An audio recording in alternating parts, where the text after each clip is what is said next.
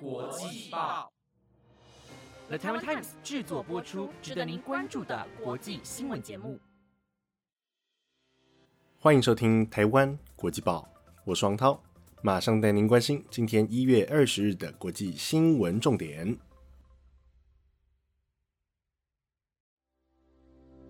Hello，各位听众晚安，又到了每个礼拜四的国际新闻时间，我是主持人黄涛。那么今天要来关注的体坛消息是 NBA 美国职篮。向来力挺自由与人权的 NBA 球星 Enes Kanter Freedom，在呼吁抵制2022年的北京冬奥后，于近日被 NBA 名人堂球星，同时也是现任中国篮球协会主席的姚明点名。姚明表示，他希望邀请 Kanter 来中国走走，而 Kanter 也于昨天回应没有问题，并要求参观新疆维吾尔的集中营，且与彭帅亲自对话。甚至询问姚明是否愿意跟他一同前往台湾、香港晃晃。时间回到本月十七号，中国篮协主席姚明在冬奥的记者会上被问到他如何看待 Enes Kanter Freedom 近期对中国的批评，而姚明回应道：“倘若有机会的话，他希望能邀请 Kanter 前来中国参观，这样或许能让他对中国有更全面的了解。”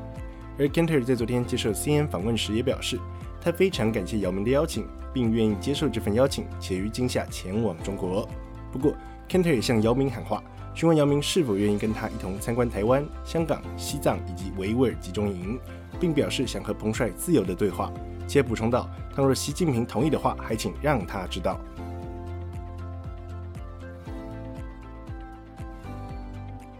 那么，今天同样整理了五则国际要闻。首先是拜登上任满周年，民调反映输川普；接着是享受退休后的惬意生活。梅克尔婉拒联合国高位，再来是劫后余生，日纽澳齐心协力援东家，以及巴西闪电季正式到来，近两年发生二点八亿次闪电。最后则是见证二战，挺过疫情，世界最长寿男性逝世，享松寿一百一十二岁。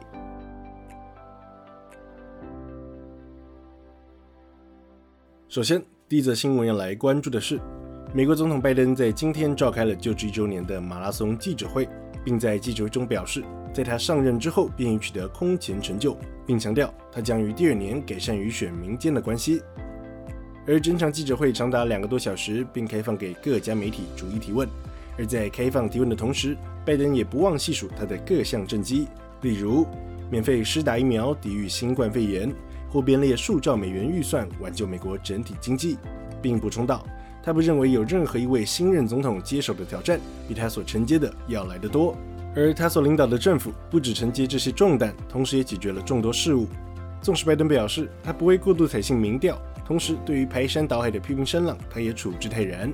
然而，不可否认的是，过去一年，美国确实面对许多艰巨挑战与争议，而这些争议与挑战也确实为拜登的连任之路打上了问号。例如，对疫情源头中国的调查不够透明。或从阿富汗仓促撤军导致该国民不聊生，或是在乌克兰议题上的疲软态度，亦或是国内的通膨现象等，皆引发了国内民意的反弹。根据 Political 于一月十五日至十六日进行的民调显示，两千零五名选民当中，有高达三十七 percent 的民众评价拜登的施政为 F，换言之，也就是不及格；而评价其表现为 A 或 B 的选民仅有约三十一 percent。甚至相较于川普执政的第一年，民众对拜登的施政满意度可谓是更低。因为根据二零一八年的民调显示，虽然当时约有三十 percent 的选民给川普 F，也就是不及格的评价，不过也有约三十 percent 的民众给予 A 或 B 的评价。值得关注的是，纵使拜登目前的民调有些低迷，不过这似乎不影响他的竞选决心。除了近日再次坚持他将于二零二四竞选连任之外，更于今天表示。倘若他参加二零二四总统大选的话，那么现任副总统贺锦丽仍旧会是他的竞选搭档。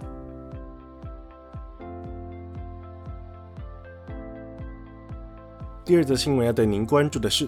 德国前总理梅克尔的办公室在今天发出声明，表示梅克尔已婉拒联合国所提供的一份高级职务，因为在结束长达十六年的执政岁月后，目前他对于退休生活可谓是相当满意。根据法新社报道。联合国秘书长古特瑞斯在梅克尔卸下总理职位之后，便写了一封信给梅克尔，并于信中提供一份联合国的高级职务，邀请他担任国际公共物品高级咨询机构的领导。而该机构的目标则是聚焦在疫苗、臭氧层、外太空垃圾或残骸等议题。不过，梅克尔则在上周致电给古特瑞斯，除了向古特瑞斯表达谢意之外，也表示他无意接受这份工作，并婉拒了这份工作机会。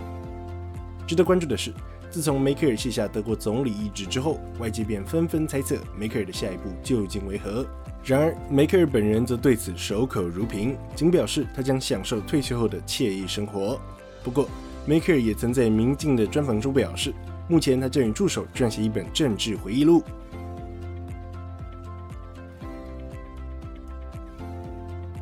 第三则新闻要带您关注的是，台湾国际报在上周日为各位报道过，位于南太平洋的岛国东加，在本月十五号遭大规模海底火山喷发和海啸重创后。如今，在事发五天后，日本、澳洲、纽西兰等三国皆于今天开始陆续派出运输机和船舰进行人道救援。根据法新社报道，东加政府在今天完成了机场跑道的清理作业，清除厚达十公分之多的火山灰，并清理出可供救援物资运抵的机场跑道。随后，澳洲和纽西兰政府证实，两国各自派出两架军事运输机，并在经过数小时的飞行后，成功抵达东加的主要机场。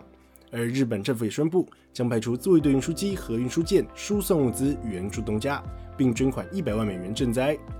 澳洲方面，目前除了派出一架 C-17 环球霸王运输机外，随后也将派出阿德利德号军舰，载运工程、医疗团队和支援直升机前往当地，协助东加尽速展开重建工作。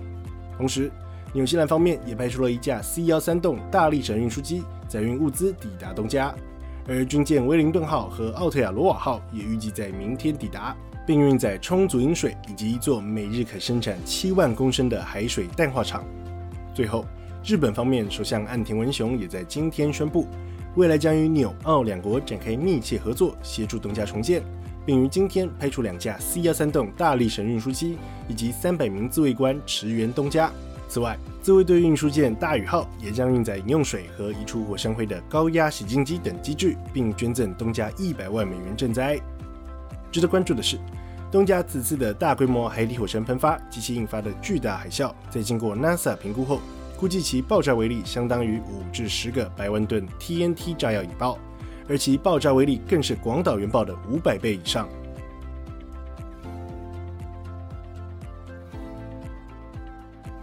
第四则新闻要带您关注的是，随着南美洲的巴西时序入夏，当地的闪电季节也正式到来。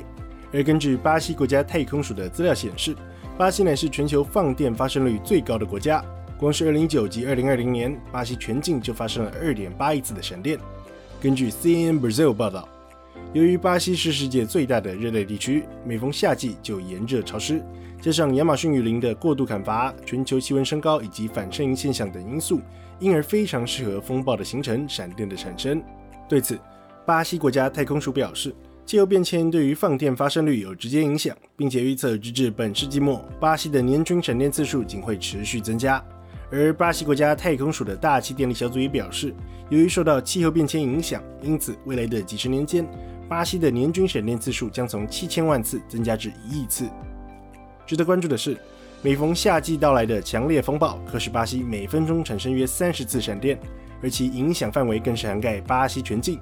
不过，绝大多数遭闪电击毙的死亡案例皆发生在圣保罗所在的东南部地区。此外，根据巴西卫生部和巴西地理统计局自两千年至二零一九年的调查数据显示，巴西平均每年约有一百一十人遭闪电击毙，以及大约三百人受伤。同时，根据巴西国家太空署的数据显示，巴西知名的耶稣山平均每年就会被闪电击中六次之多。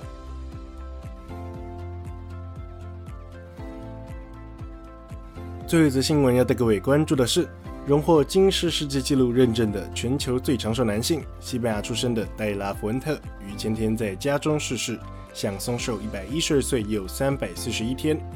然而，戴拉·福恩特原本将于下个月满一百一十三岁，可惜纪录无缘再次推进。